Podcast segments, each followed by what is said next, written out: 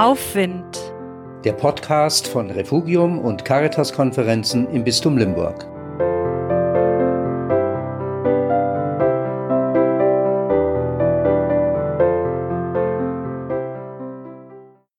Die selige Nacht.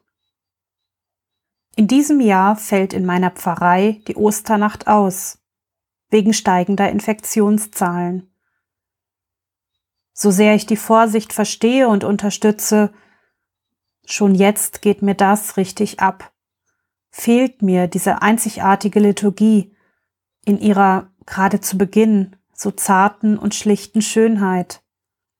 Diese eine Kerzenflamme mitten in der Nacht, die die Verheißung in sich trägt. Die Nacht wird hell wie der Tag, wie strahlendes Licht wird die Nacht mich umgeben.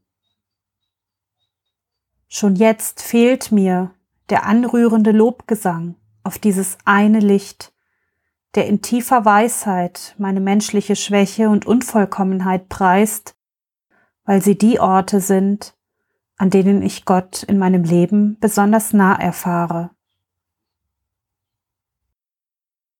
Doch das Geheimnis der Auferstehung wird nicht geringer, weil wir keine liturgische Osternachtsfeier haben werden. Wie immer wir daheim diese Nacht gestalten, an zwei Gedanken will ich mich festhalten, wenn wir in der Nacht unsere Osterkerze feierlich entzünden. Wenn Jesus Christus aufersteht, so wird mich die Nacht, auch die Nacht der Pandemie, wie strahlendes Licht umgeben. Und er wird mir begegnen und helfen, gerade dort, wo meine Kraft zu Ende geht.